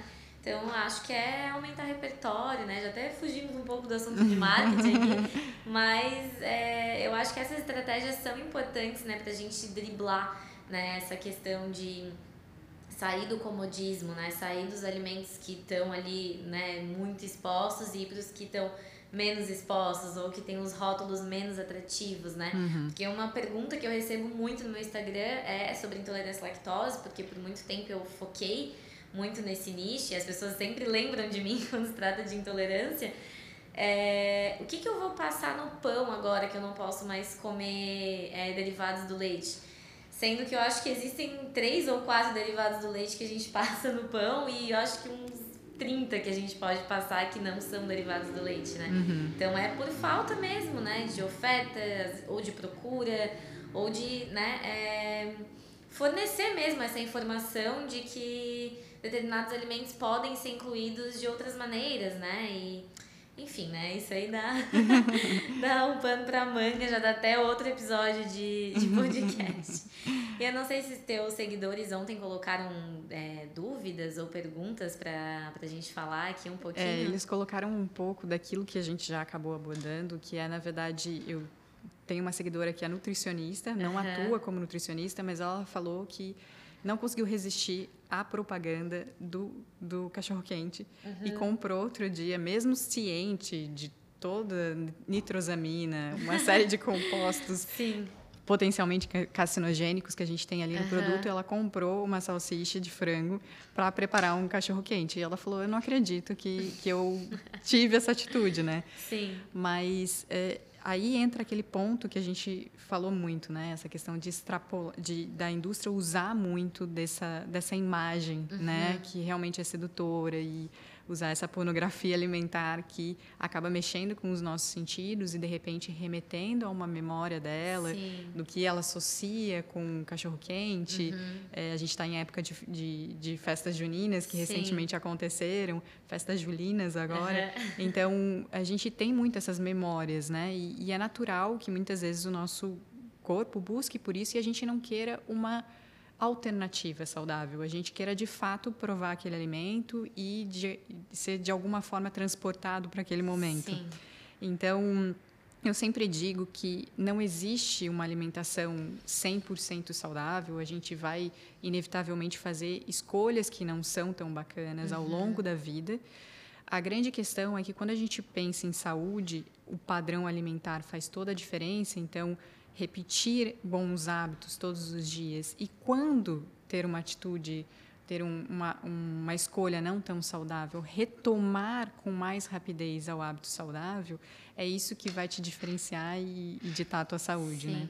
Além disso, tiveram algumas questões em relação às pipocas, que foi por isso que eu fotografei, e teve também questões em relação a aquele biscoito que está escrito ali no rótulo 100% integral. É engraçado que quando a gente vira com letras é, um pouquinho menores, mas ainda grandes, está escrito 66% de ingredientes integrais. Então, quer dizer, nem ele, nem o próprio biscoito Sim. em si tem uma concordância da informação. E aí a gente vê uma série de aditivos, açúcar, é, uma série de componentes que não são, é, do ponto de vista nutricional, não, não levam a essa proposta de fit. O biscoito uhum. tem até o nome fit, né, para remeter. O que eu achei interessante já é que o biscoito não estava na área fit do supermercado. Então Sim. isso já foi bom, porque o próprio supermercado, de certa forma, falou: não, isso aqui não é fit, Sim. e colocou ele lá ao lado dos biscoitos recheados mas ao mesmo tempo a gente ainda tem um público muito grande que consome esse tipo de biscoito, é, justamente porque carrega esse nome fit e na, estampado ali no uhum. rótulo 100% integral, então quer dizer, é uma confirmação do quanto ele é fit. e na prática ele de fato não é não é. fit. É. e, e não é algo que a gente possa é, ter de forma recorrente na alimentação. Sim, até essa questão da salsicha que tu falou da seguidora, é, me faz é, pensar em como, além do nosso contexto todo alimentar, né, que já faz diferença em como esses alimentos eventualmente vão impactar, né, no nosso organismo, é, é utilizar esses artifícios às vezes para educar nutricionalmente os pacientes ou as pessoas que acompanham é como na própria refeição, às vezes, amenizar, uhum. né? Porque a gente não precisa usar, não é porque é uma refeição fora da rotina que a gente precisa usar todos os alimentos que não fazem parte daquela, daquele contexto alimentar, né? Então, às vezes, só a salsicha pode ser o diferencial ali, mas usar um pão de boa qualidade, fazer um, um molho caseiro, né? Com uma maionese de abacate. É. a nutricionista. É, eu tenho certeza que o pessoal lá em casa está pensando assim: meu Deus, uma maionese de abacate com, com a salsicha. Eu acho que eu não vou querer isso. Acho que não vai dar muito certo. Mas, né, ter essa. Até o termo que utilizam, né? Os compensadores dietéticos, né? Uhum para nessas refeições para amenizar um pouco esse impacto, né, e não ser uma coisa que seja tão prejudicial, ou às vezes que até a própria pessoa se preocupe tanto, né? Porque uhum. quando a gente começa a entender também um pouco mais dos impactos que os alimentos causam no organismo, acaba sendo um pouco conflitante, né? Tipo, ah, eu vou comer essa refeição, mas né, olha tudo que eu tô consumindo junto, né? E, enfim, dependendo do contexto, né? Isso pode ou não ser tão prejudicial. Mas é legal ter essas opções também, né? E hoje em dia, ainda bem que a gente não tem só os marketings é, falsos ali, mas a gente tem sim produtos é, de boa qualidade à disposição já que acabam não sendo tão atrativos porque muitas vezes não levam os rótulos tão chamativos, né? Os termos que as pessoas sentem a necessidade de, de ler ali para achar que é um alimento é, 100% saudável, né? Ou enfim. É, mas que sim estão à nossa disposição e existem muitas marcas que querem né, fazer um marketing respeitoso, um marketing limpo, né, um marketing que te atrai, é claro, porque o, o produto o deles né, é, é a venda, mas que não seja uma, uma informação falsa, né? Exatamente. Porque muitas pessoas às vezes deixam de comprar um alimento que, ah, porque tem açúcar no rótulo, porque o outro não tem, mas enquanto na verdade aquele que tem açúcar tem uma quantidade tão pequena, uma quantidade que às vezes é até necessária, né, para um pão, por exemplo, né, para que ocorra a fermentação correta ali e que não vai causar tantos estragos, né, junto com os outros ingredientes que ele tem ali, do que um produto que é sem açúcar, mas é lotado de adoçantes artificiais ou de farinhas refinadas, né, ou de outros aditivos que no contexto geral podem prejudicar muito mais do que uma pequena quantidade de açúcar consumida, né, ali de uma maneira equilibrada, né, e ajustada na rotina. Então, isso eu acho que é educação nutricional de fato, né? Não é só explicar é, ah, não, açúcar faz mal, refinado faz mal e só os alimentos in natura são bons. Até porque tem essa diferença, né, dos processados, dos industrializados para os ultraprocessados, uhum, né? Uhum. Se a gente parar para pensar, o nosso arroz é industrializado, industrializado. porque ele está uhum, dentro de um uhum. pacote, ele passou por um uhum, processo. Sim. Mas ele não é um alimento ultraprocessado e que vai fazer né, vai trazer malefícios, né, uhum. para o nosso sim. organismo, né? Então isso sim, né, é ensinar as pessoas a saber ponderar, né? Saber fazer boas escolhas e não só se deixar levar pelos 100 alguma coisa ou pelos fit alguma coisa, né? Exato, perfeito, isso mesmo. Então é isso, Ô, né? É, a pessoa mandou uma pergunta aqui, ah. te mandei no WhatsApp. Ah, deixa ah. eu ver então. hum, se a nutrição conseguiu por algum, por algum limite para o marketing, as empresas podem fazer o que quiser. É, não, vou deixar você responder, vou deixar a convidada responder e depois eu debato. Bom, então em relação a essa questão do limite, eu acredito que esse seja um dos pontos que são cruciais para o nutricionista buscar. Né? Atualmente não existe uma regulamentação em relação a essa questão do marketing, é, principalmente, por exemplo, de produtos alimentícios para crianças, o que eu vejo como é, o principal desafio aqui, pensando em termos de saúde e, e pensando em saúde pública mesmo. Em relação ao marketing para as crianças, o que a gente teve é uma lei baiana que foi é, aprovada, que é uhum. é possível agora, que agora né, existe horários para propaganda, publicidade, de, né? para publicidade infantil na televisão e que e de produtos infantis na televisão. Sim e que restringe esses horários, né? Uhum. E que uhum. também não permite publicidade em ambiente escolar. Eu vejo como uma falha muito grande é, a gente não ter esse tipo de regulamentação, porque a criança ela ainda não tem condições de escolher em relação ao hábito alimentar dela. Sim. Ela realmente precisaria de é, dessa orientação que a gente discutiu aqui dos pais, desse uhum. direcionamento dos pais, mas que muitas vezes é difícil de ser conquistado, justamente porque os pais não receberam esse tipo de educação nutricional e eles não sabem lidar com este processo. Então, por elas estarem nos, eh, nas etapas mais suscetíveis da vida e pela incompreensão delas, ao meu ver, como nutricionista, como profissional da área da saúde, seria necessário realmente que houvesse uma regulamentação disso e isso não tem nada a ver com censura em relação ao marketing. Eu Sim. sou totalmente contra qualquer tipo de censura. Uhum. Mas realmente, é, considerando essa questão de vulnerabilidade, a questão da obesidade como um problema de saúde pública e como é, isso pode refletir em gastos no futuro, uhum. né? E, e, e, principalmente impactar. Num, eu costumo dizer assim, tudo que envolve a alimentação é, não funciona como assim, ah, eu preciso morrer de alguma coisa. As pessoas costumam uhum. dizer isso, né? Eu preciso morrer de alguma coisa, deixa eu comer isso aqui, Sim. né? Deixa eu ter esse hábito. Mas o grande fator em relação à alimentação não é que você simplesmente apaga e morre.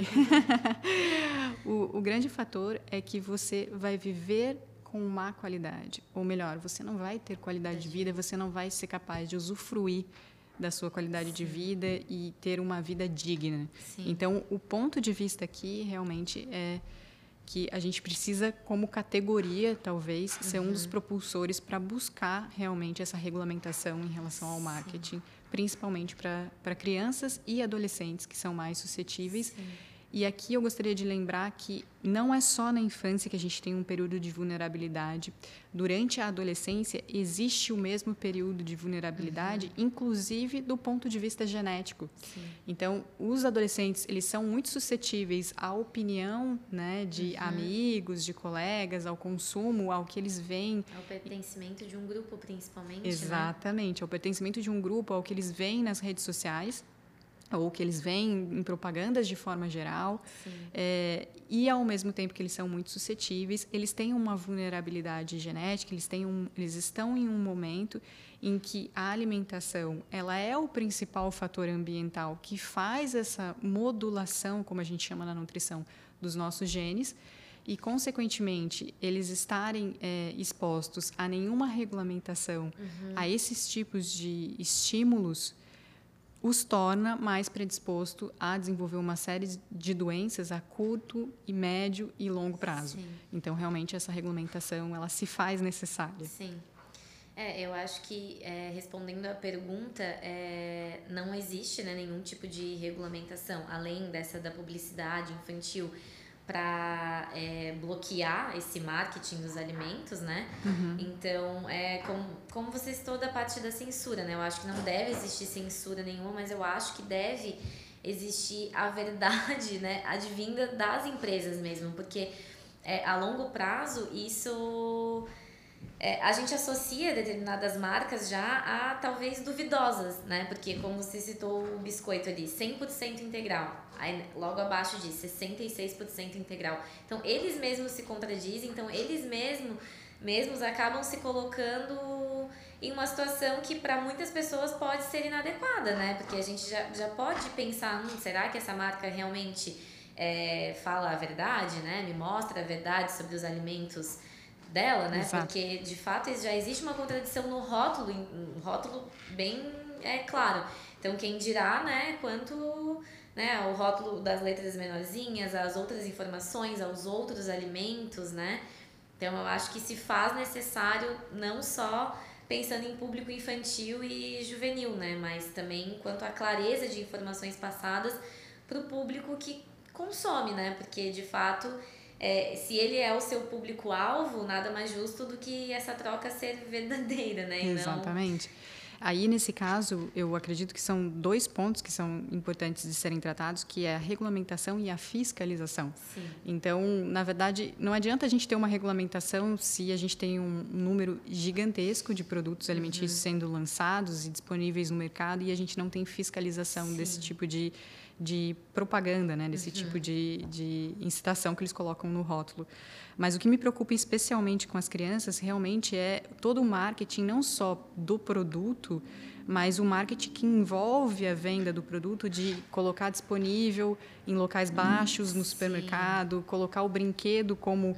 É, Foco, né? Exatamente, como um brinde, uhum. que na verdade é o que gera a compra, né? E, e, muitas vezes, e muitas vezes não, né? E na maior parte dos casos, pais despreparados para lidar com isso do ponto de vista educativo, né? Sim. Então são frentes que a nutrição precisa de fato é, tomar posse para que de alguma forma a gente consiga controlar até uma questão de saúde pública. Sim, essa questão da saúde pública eu acho que é o principal, porque isso é a longo prazo, né? Por isso também quis trazer essa questão da educação nutricional na infância, né? Enquanto pequenos, né, e sendo desenvolvidos e formando, né, seus seus conhecimentos, né? É, porque de fato isso é a longo prazo, né? Não é uma criança, não é com normalmente, né, não é com 10, 12, 13, 15 anos que ela vai ter o principal foco ali das das doenças metabólicas, né, ou enfim, de alguma outra doença que possa ter em decorrência da alimentação. Isso é no futuro, né?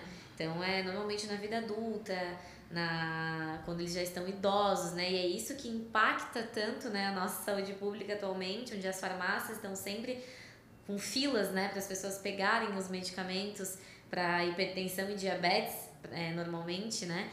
É, são os maiores medicamentos disponibilizados, inclusive tem convênios com farmácias privadas, né, para esses medicamentos serem é, distribuídos de tão fomentado, né, que essa indústria é. Então, isso é muito a longo prazo, né? Então, eu acho que isso acaba gerando uma certa confusão ou talvez até dando uma amenizada na situação, porque não é agora, né? Não é enquanto os pais dessas crianças estão vivos, né, estão ali ativos trabalhando na educação delas. É depois quando eles são adultos, quando eles já respondem por si, uhum. né? E aí é mais difícil ainda, né, ter todo esse processo de reeducação, de educação, né? Porque os hábitos já estão muito há muito tempo formados, né?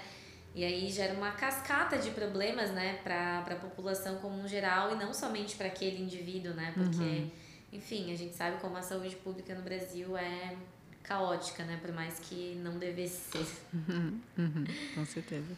Mas eu acho que é isso então, né? Temos mais perguntas? Não? Não, era meio parecida. Então ah, tá.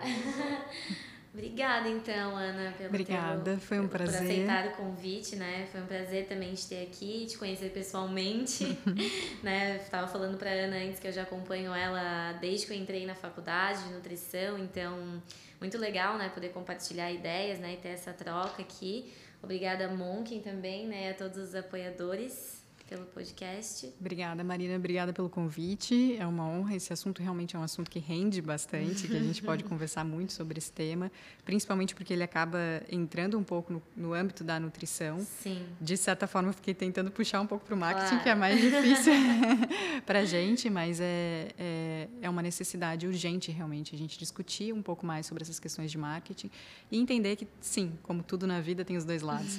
Então, foi muito bacana ter esse bate-papo com vocês e obrigada todos pelo convite. Muito obrigada. Até a próxima.